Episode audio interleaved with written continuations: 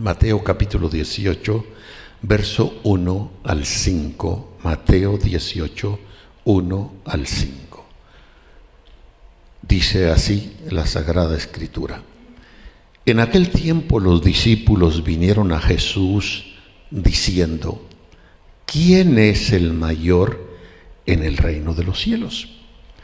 Y llamando Jesús a un niño, lo puso en medio de ellos y dijo, de cierto os digo que si no os volvéis y os hacéis como niños, no entraréis en el reino de los cielos.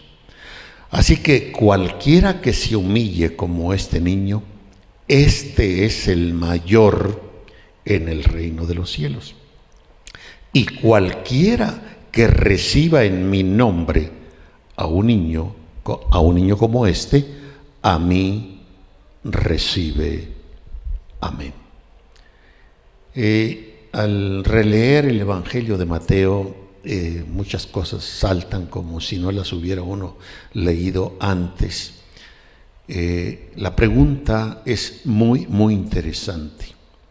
¿Quién es el mayor en el reino de los cielos? Ya hemos dicho que Mateo, el evangelista Mateo, de los cuatro evangelios, Mateo, Marcos, Lucas y Juan, es el que utiliza el término reino de los cielos. Marcos, Lucas y Juan utilizan el término reino de Dios. Eh, es un igual desde ese punto de vista, aunque algunos teólogos por ahí eh, le dan el sentido de que una cosa es el reino de los cielos y otro es el reino de Dios. Y si hubiera, al menos en mi teología personal, hubiera de diferenciar, primero es que las mismas expresiones relacionadas con los mismos relatos, Marcos, Lucas y Juan le llaman reino de Dios. Y los mismos relatos, Mateo le llama reino de los cielos. Entonces, viene siendo lo mismo. Pero si quisiéramos diferenciarlo, pudiéramos decir es que el reino que está allá en el tercer cielo, donde está el trono de Dios, pues le podemos denominar, porque aparte de ser el reino de Dios, es el reino que está en los cielos y de donde se domina o reina o gobierna todo el universo. Aquí, sobre la tierra, el Señor Jesús vino a establecer su reino, el reino de Dios, pero es bajando el cielo a la tierra, porque el reino no es más que la extensión del rey. Y el rey del reino es el Señor Jesucristo. Donde está el rey, allí está el reino. Entonces, Él baja a la tierra para traer el reino de los cielos, llamémosle así, a la tierra. Y lo enseña en el Padre nuestro cuando dice, Padre nuestro que estás en los cielos, plural santificado sea tu nombre, venga tu reino o baje tu reino. Pero para que el reino de los cielos o que está en el cielo baje a la tierra, bueno, el reino está donde está el rey. Y por eso es que cuando preguntaron cuándo habría de venir el reino de Dios, él respondió, el reino de Dios está entre ustedes, porque ahí estaba el rey con ellos. Pero una vez que el rey deja de estar físicamente y delega el mensaje de redención, etcétera, etcétera, el Padre nuestro dice, hágase tu voluntad como en el cielo, también en la tierra. O sea que es nuestra responsabilidad que el reino de Dios baje y esté en la tierra. ¿De qué manera? Haciendo la voluntad de Dios como se hace allá, pues vamos a hacerla aquí. Y eso va a crear la atmósfera para que nosotros experimentemos aquí como si estuviésemos en el cielo, aunque en una manera burda, porque pues es incomparable lo que allá es y las cosas que están allá. Hay momentos y yo espero que usted haga conciencia que a veces vivimos momentos de alabanza, de adoración, de intimidad con el Señor, que, que, parece que literalmente el cielo baja a la tierra. Y en ese momento uno percibe como que los mismos ángeles se confunden. Les parece que lo mismo es estar allá que estar aquí. Y suben y bajan. Es interesante esos puntos, pero bueno, ya los hemos ampliado en otra ocasión. Así que en aquel tiempo los discípulos vieron a Jesús diciendo, ¿quién es el mayor en el reino de los cielos? Una cosa es entrar al reino, porque debemos entender, no se necesita eh, ser un erudito en la Biblia para entender que en este mundo hay dos corrientes la corriente de Dios y la corriente de Satanás. La corriente del bien, la corriente del mal. La verdad, la mentira, la luz, las tinieblas están en este globo terráqueo. Entonces hay una línea que los separa.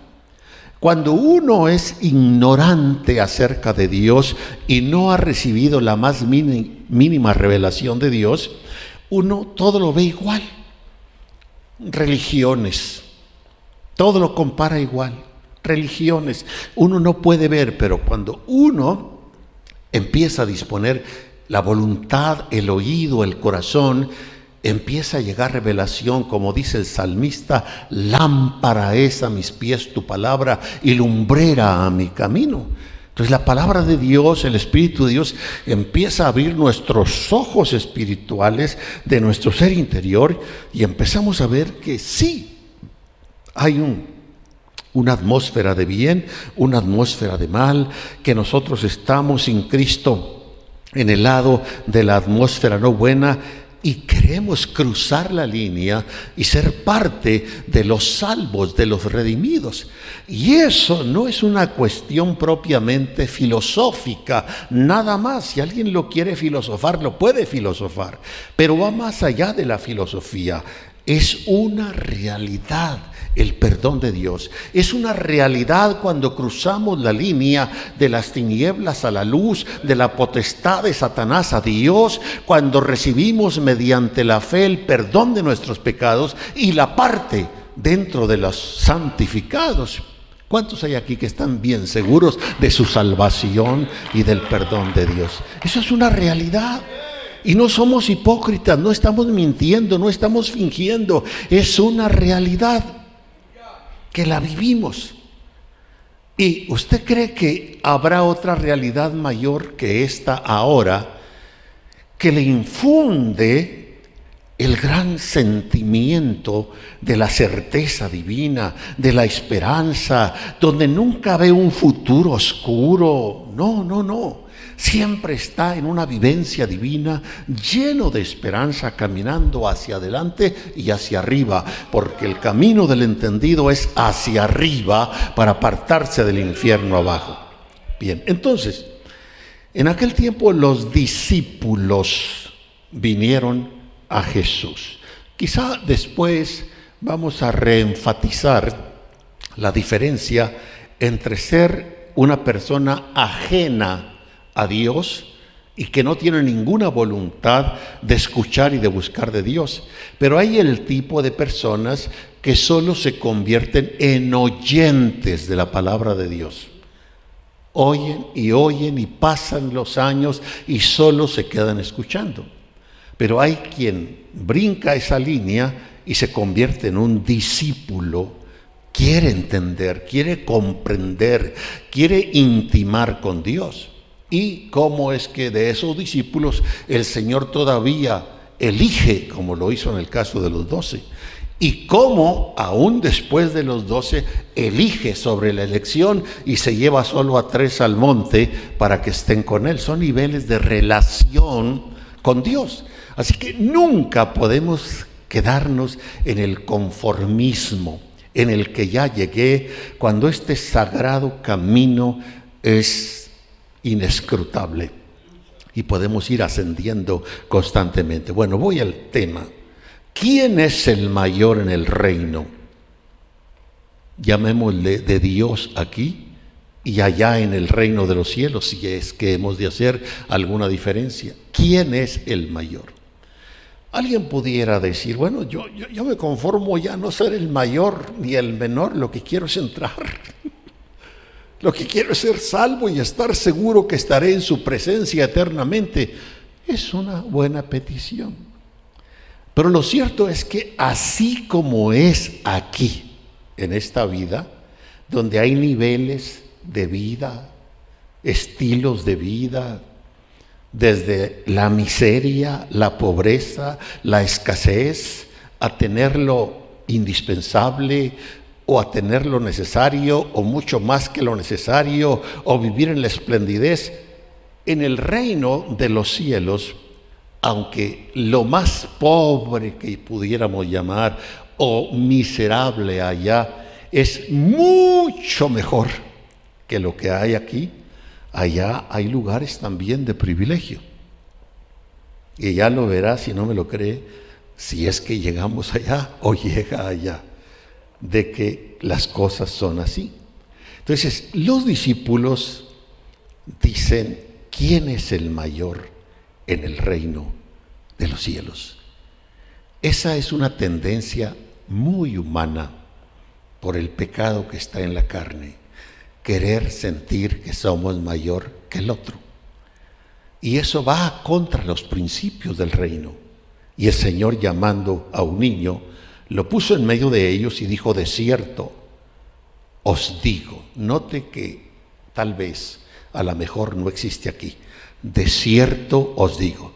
O sea, así es, lo enfatiza el Señor, que si no os volvéis y os hacéis como niños, no entraréis. Primero habla de entrar, ser parte del reino. Tuvimos que abandonar nuestra malicia, nuestras expectativas muy personales, nuestras ideologías locas, y creo que como pasó a mí, le, puede pasar a todos.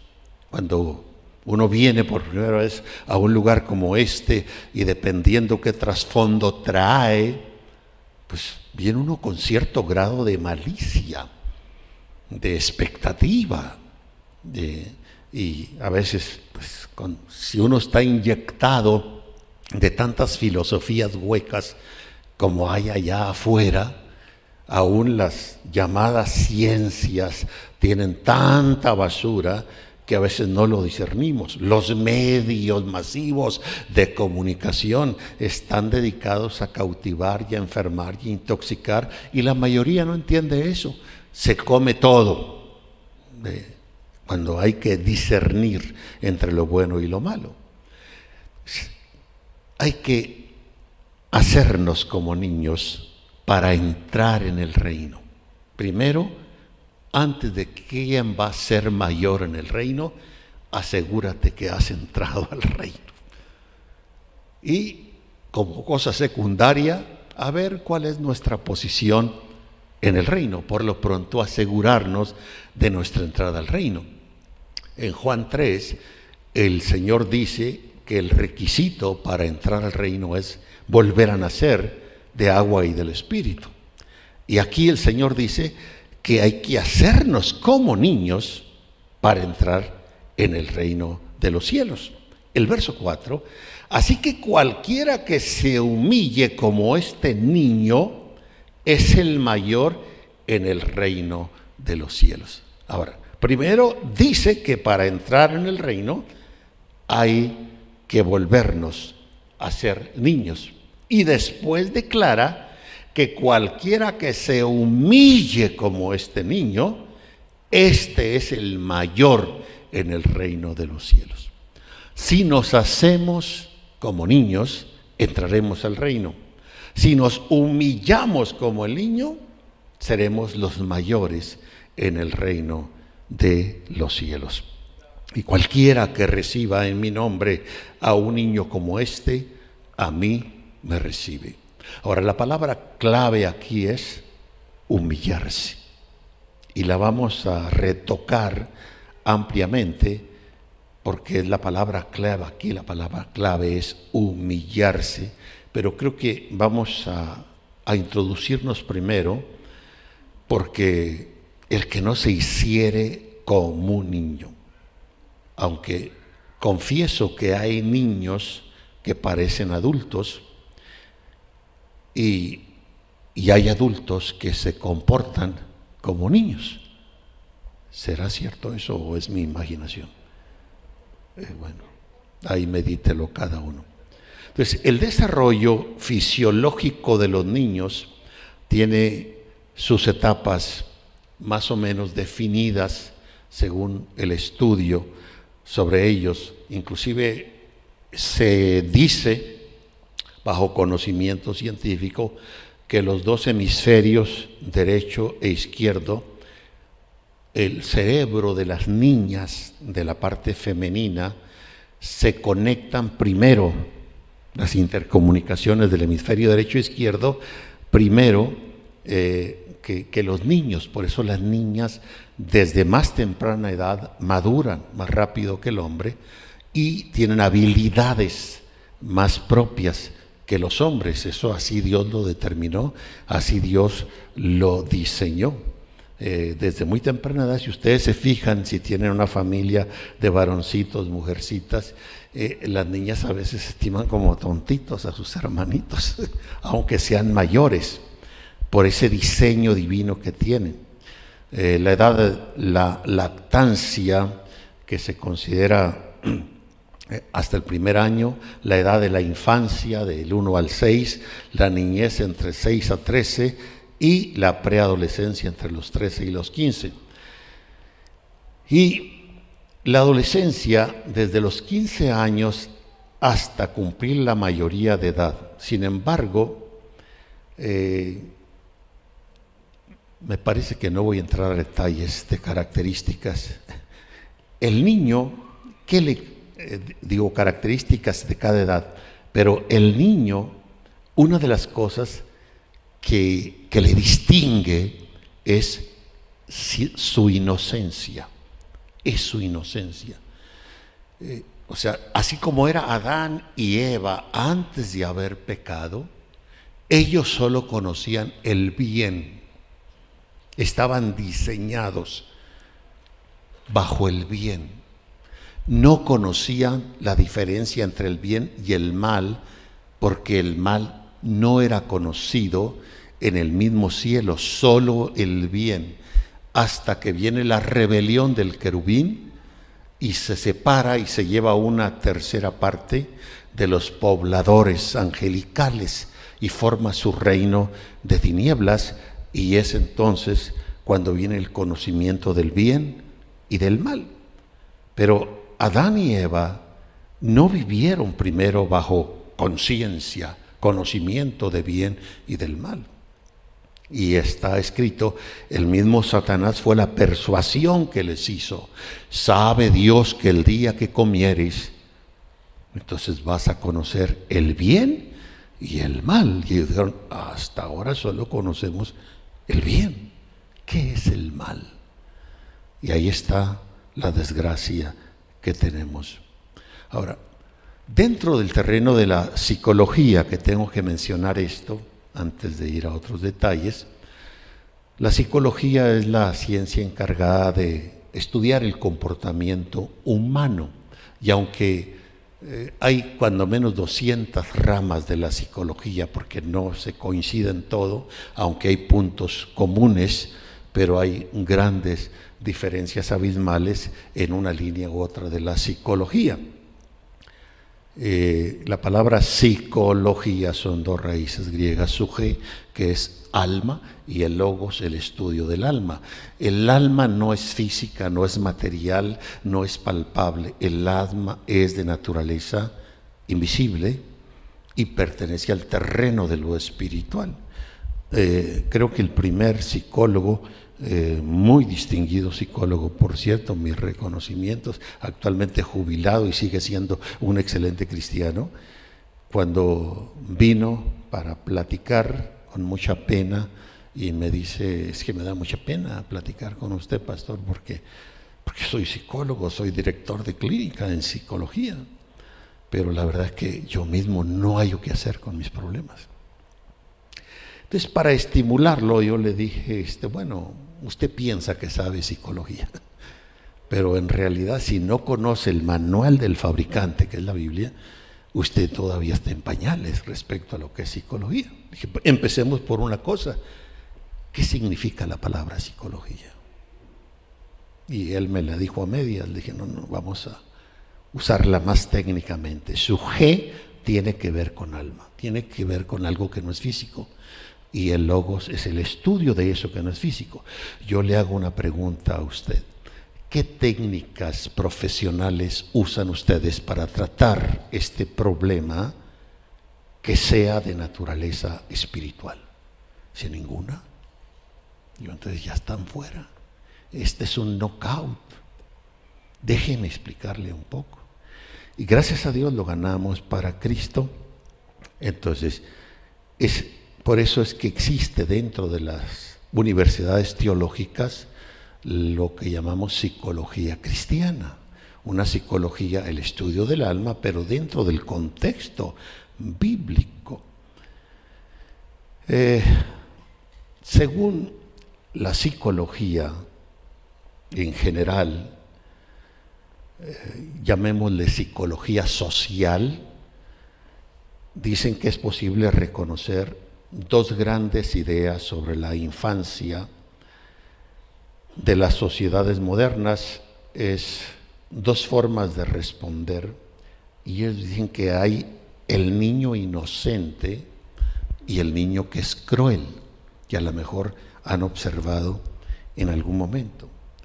Y que eso se debe a que el niño inocente tratan de guardarlo en un invernadero paternal, familiar, y su infancia es una infancia positiva.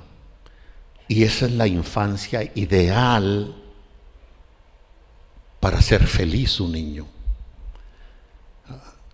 El niño en esta infancia positiva, donde los padres, esa tarea titánica que Dios la encomendó principalmente a la mujer por, por tener más capacidad de compasión, de ternura, de amor, de alerta en el cuidado del niño.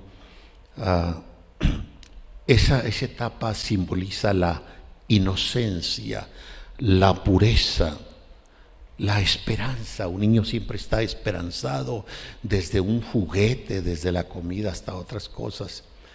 Eh, es muy vulnerable el niño, pero también es una edad fácil para ser corregidos, disciplinados, direccionados, cosa que nos resulta difícil ya de la adolescencia en adelante. Los niños que tienen esta infancia positiva, que son sanos, son altamente perdonadores. Ellos no guardan rencor con sus padres, por ejemplo, que los disciplinan, que a veces les niegan cosas como parte de la disciplina, que los corrigen y a veces dándoles quizá hasta un jaloncito de orejas y ellos mantienen ese estado perdonador. Según esta representación, los niños entonces son inocentes y somos nosotros los adultos los que influimos negativamente en su comportamiento. Desde el decirle a un niño, y no cuentes mentiras, eh, yo quiero que siempre me digas la verdad. Y pam, de repente toca el timbre de la casa y va otro niño para allá y ¿quién es? El cobrador, papi. Dile que no estoy. Y acabo de regañar a mi otro niño diciéndole que siempre cuente la verdad. Y los vamos afectando en forma terrible. Hay una representación utilizada, manipulada, sobre todo muy frecuente con la publicidad que vemos en los medios. Entonces, una mala publicidad en los medios y le encargamos tan fácil a la televisión que nos cuide a los niños, que nos los entretenga sin saber la intoxicada que les estamos dando. Luego la ignorancia de nosotros, que no buscamos instrucción, cómo manejar al niño en sus edades correspondientes. Por eso es que decimos que la crianza de los hijos es la tarea más sublime, la más delicada en este mundo, y por eso es que Dios designó este trabajo titánico, sobre todo a las madres. No es una tarea nada fácil. Ella por eso maneja mucho más el hemisferio derecho, donde se manejan los detalles de las cosas, y nosotros el hemisferio izquierdo. Por eso comparados en la vivencia diaria, nosotros realmente aparecemos medio tontolones, ¿no? Eh, la mujer, por eso para los diseños, por ejemplo, los que son casados, supongamos que se van a cambiar de casa y echan todo el montón de cosas a la otra casa y su esposa se cruza de brazos y le dice, ahora sí, mi amor, esta vez tú vas a arreglar todas las cosas, los muebles, los trastos, los cuadros donde deben estar. Ya estuvo. ya estuvo que el hombre, yo no sé qué va a hacer. Al menos yo no sabría qué hacer. Y no se diga si vamos a la cocina. Pone ahí todas las cosas que, órale, espero que hoy me cocines, ¿eh? no sé qué hacer. Eh, la mujer fue diseñada en forma tremenda, eh, que por eso es que cuando la Biblia habla de hombres virtuosos, habla hijo de, y no ponía el papá, ponía la mamá, porque fue quien le instruye. Y en la cultura hebrea, judía, bíblica, es la madre realmente la que instruye, instruye con el ejemplo. Tener ese cuidado con los niños, cuidado. Yo he oído padres decir, recuerdo uno de ellos que dijo, no hombre, se le ocurrió a mi mujer dejarme con el nieto en la casa, que lo cuidara mientras ella se iba a la tienda. No, no, no, no. Yo le dije, ¿sabes qué? Prefiero que me saques al pico y la pala, pero, pero ya por favor cuidar a un niño, eso es imposible, es desgastante. Y la mujer no. Yo les he comentado que una vez en uno de mis viajes, no sé si fueron tres horas, yo estaba en la separación del pasillo del avión aquí y aquí estaba una madre. Cuando la vi subir, traía no sé cuántas maletas cargando y un niño en los brazos todavía. Se sentó en el avión las tres horas, esa criatura danzó, se estiró, arrebató y la madre nunca la vi que le diera una bofetada, un jalón, que perdiera el equilibrio. A mí mismo de este lado algo tomé un vaso y pum, me dio el jalón. Y la madre apenada, pero tranquila, se bajó y cargó una cosa y cargó otra cosa y se, ya no más faltaba que hasta en las orejas se colgara algo. Y la criatura. Y otra vez yo reflexioné mis respetos a las madres de familia.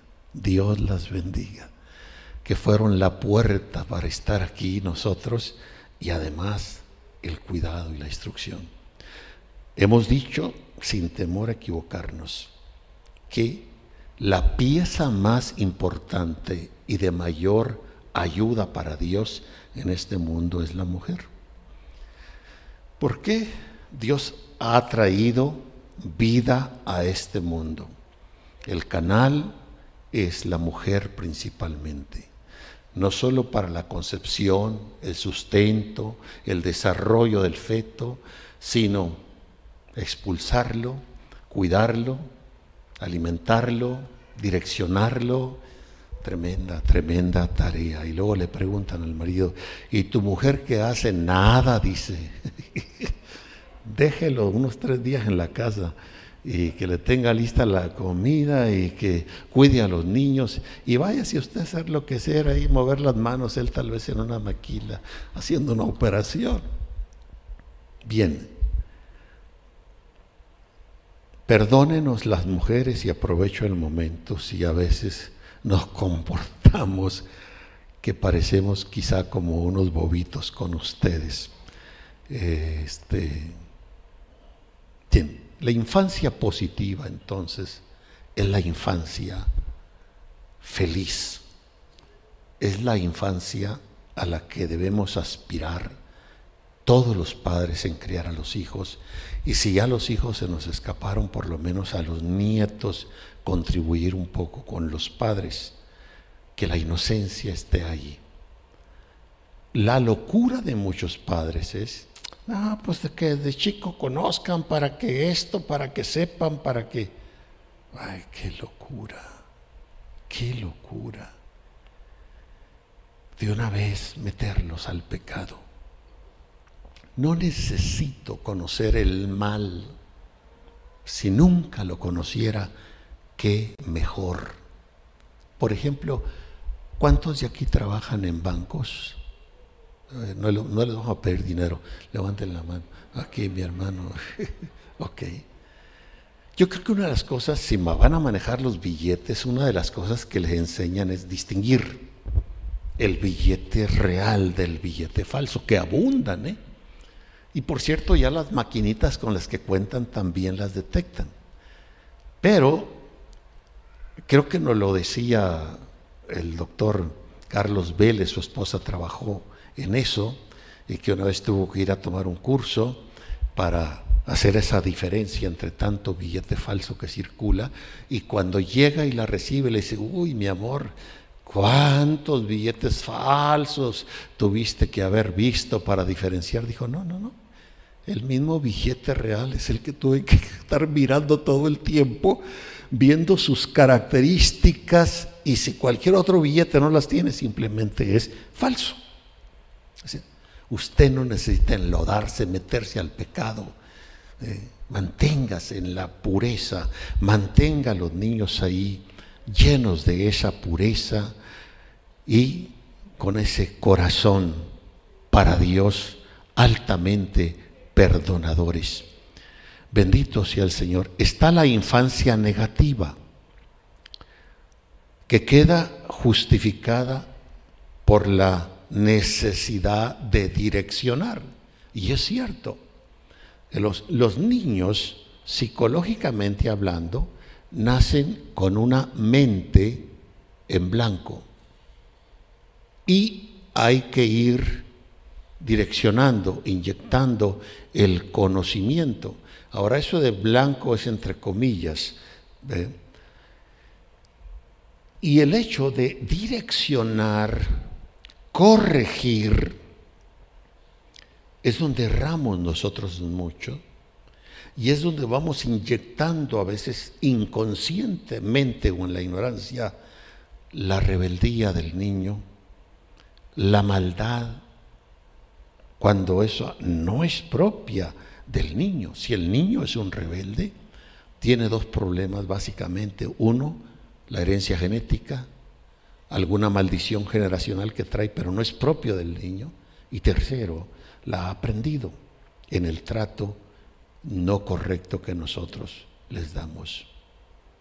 Entonces, los niños tienen que crecer con substancia de Dios.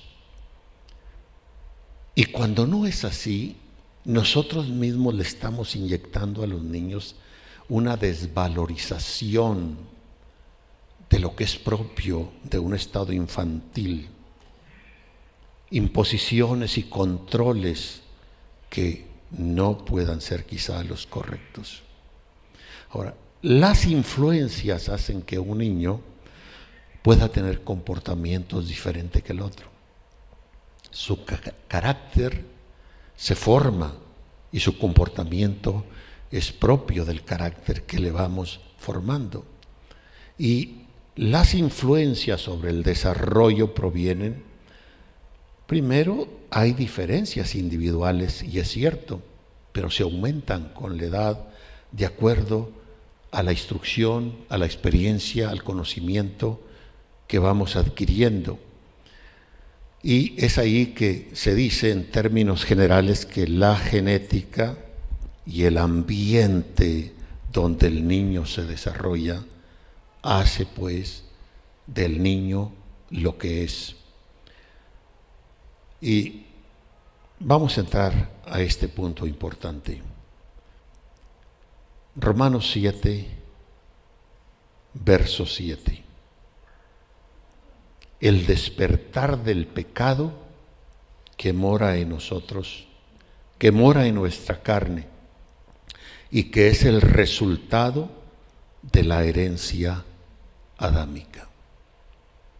Todos los seres humanos, por virtuosos o virtuosas, por santos o santas que sean, la herencia adámica es el pecado que está en nuestra carne. Dije el pecado en singular. El pecado como ley se quedó en nuestra carne. Es la herencia adámica que llevamos. Pero ese pecado que está en nuestra carne no está despierto cuando somos niños inocentes. El pecado está como dormido pero llega un momento que esa etapa de la inocencia que no me permite concientizar el pecado que mora en mí, verso 7, ¿qué diremos? ¿La ley es pecado? En ninguna manera. Pero yo no conocí el pecado sino por la ley, porque tampoco conociera la codicia si la ley no dijera no codiciarás. Mas el pecado tomando ocasión por el mandamiento produjo en mí toda codicia, porque sin la ley el pecado está muerto. Ahora, ¿dónde está el pecado como ley y que es producto de la herencia adémica? Está en mi cuerpo, está en mi carne, está en su carne. Bien. Y el texto declara aquí porque sin la ley el pecado está muerto. Ahí está, está en mi carne, está en su carne, pero está inoperante, está inactivo, está dormido, hasta que algo ocurre y me lo despierta. Y entonces el pecado revive y uno muere espiritualmente. Vamos a ver cómo hay dos leyes que intervienen en esto. Una es la ley de la conciencia. Cuando la ley de la conciencia actúa, entonces ya me hace consciente entre el bien y el mal. Y entonces el pecado que está en mi carne despierta y tiende ahora a controlarme. Otro es la ley de Dios, que es una ley que es afín a la conciencia, pero más amplia cuando la conocemos, también actúa de la misma manera. Verso 9. Y yo sin la ley vivía en un tiempo. El que está diciendo esto es el apóstol Pablo. Y no puede estarse refiriendo a la ley de Moisés, en el sentido de que él era un judío. Y desde pequeño conoció las escrituras. Y cuando dice, y yo sin la ley vivía en un tiempo. ¿Cuándo es que el ser humano vive sin ley? Ni la ley de la conciencia, ni la ley de Dios, ni la ley de la sociedad. No, no, no. Vive sin ley. Es la etapa de la inocencia. Y aunque el pecado está en la carne de ese niño, está dormido. Llega un momento que pasa de la inocencia a la conciencia.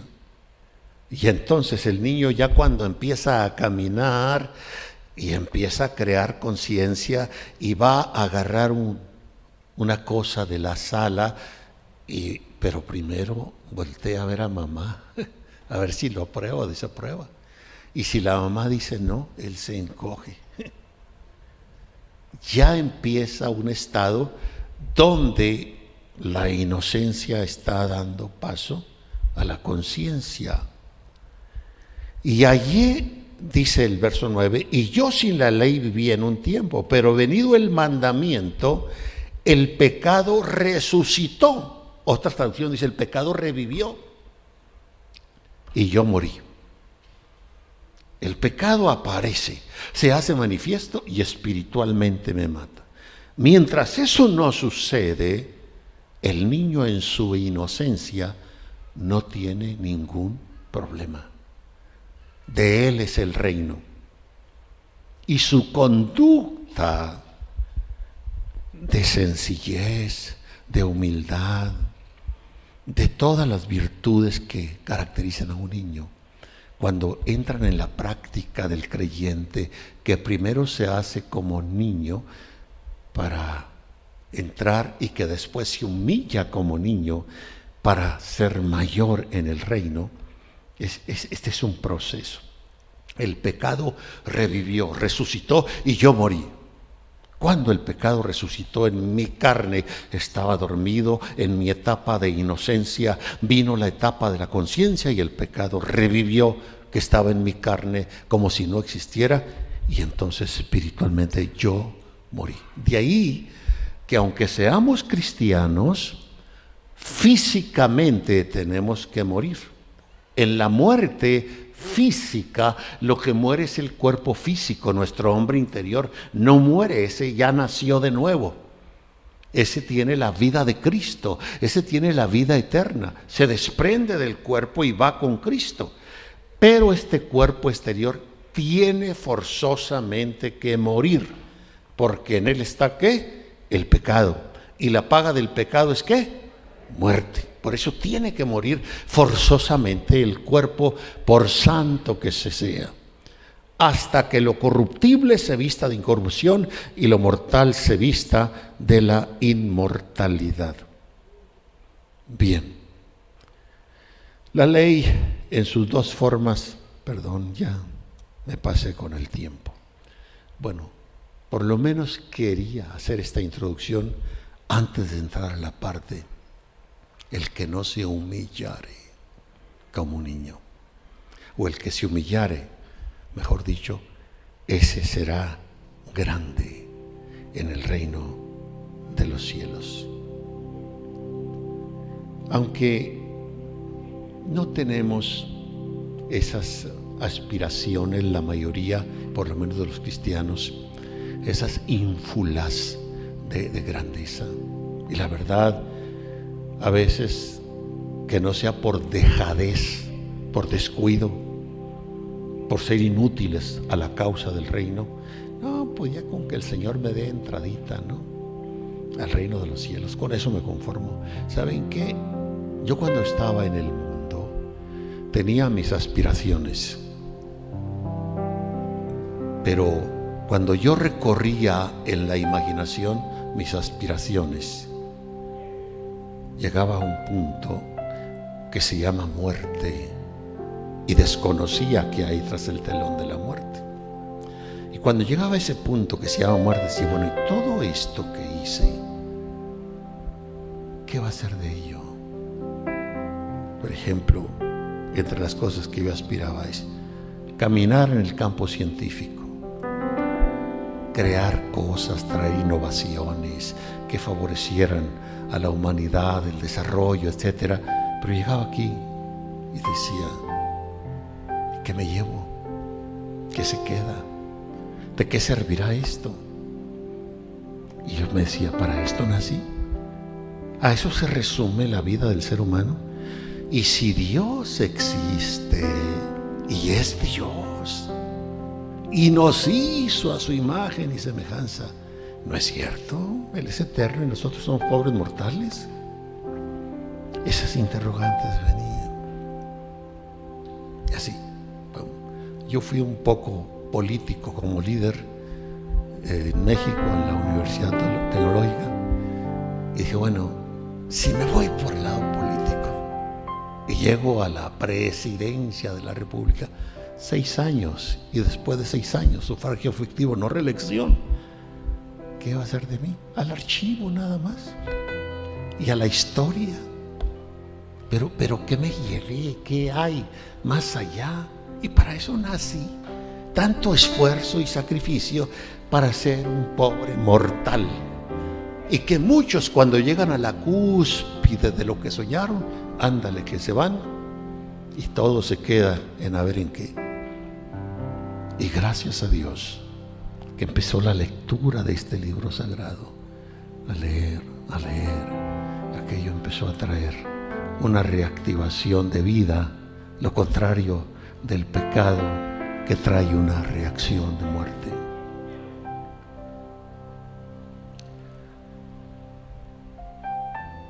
Hay que hacernos como niños, quitarnos de la cabeza tantas calenturas que nos llegan, abrir el corazón y decir como si fuésemos total ignorantes, Señor, háblame, instruyeme, dime qué hago y crea lo que Dios lo va a hacer. De una de otra forma, lo va a hacer. Hay que hacernos como niños y luego hay que humillarnos como niños. ¿Por qué nos es tan difícil humillarnos? Porque nos falta humildad. ¿Cuál es la diferencia entre humildad y humillación? Porque hay quienes no les cuesta trabajo humillarse y hay quienes es como si les fueran a cortar la cabeza. Bueno, lo vamos a ver. Por lo pronto, pensemos que hay que ser como niños para entrar al reino. Y hay que humillarnos como niños para ser los mayores en el reino. Señor, gracias. Tú estás aquí con nosotros ahora para acentuar tu palabra como una verdad divina bajada del cielo a través de ti mismo. Fuiste tú, Señor, quien instruiste estas cosas y las sigues instruyendo. Permite que si hay alguien aquí que no se ha hecho como un niño, lo haga para entrar al reino. Y que los que ya hemos entrado al reino y somos parte de él, nos humillemos. Alcancemos el manto de la humildad con facilidad y ser de los mayores en el reino. Te lo pedimos con todo el corazón, Señor. En tu nombre bendigo cada familia aquí representada, cada padre, madre de familia, cada joven, adolescente o niño. Que tu gracia, Dios mío, sea sobre nosotros.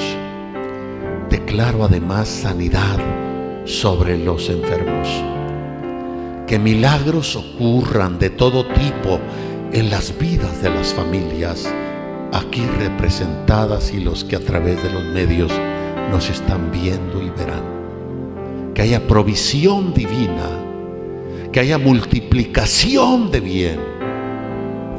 Desarraigamos el mal en el nombre del Señor Jesucristo y ordenamos que todo espíritu inmundo que esté afectando mentes, estados emocionales, sentimentales, en el mal ejercicio de la voluntad, los desarraigamos en el nombre del Señor Jesucristo y declaramos que haya salud en las mentes, salud en los cuerpos, salud en las finanzas, salud sobre todo en el espíritu de quienes te amamos, te anhelamos y estamos conscientes que tú eres la respuesta, la solución a todo por nuestro Señor.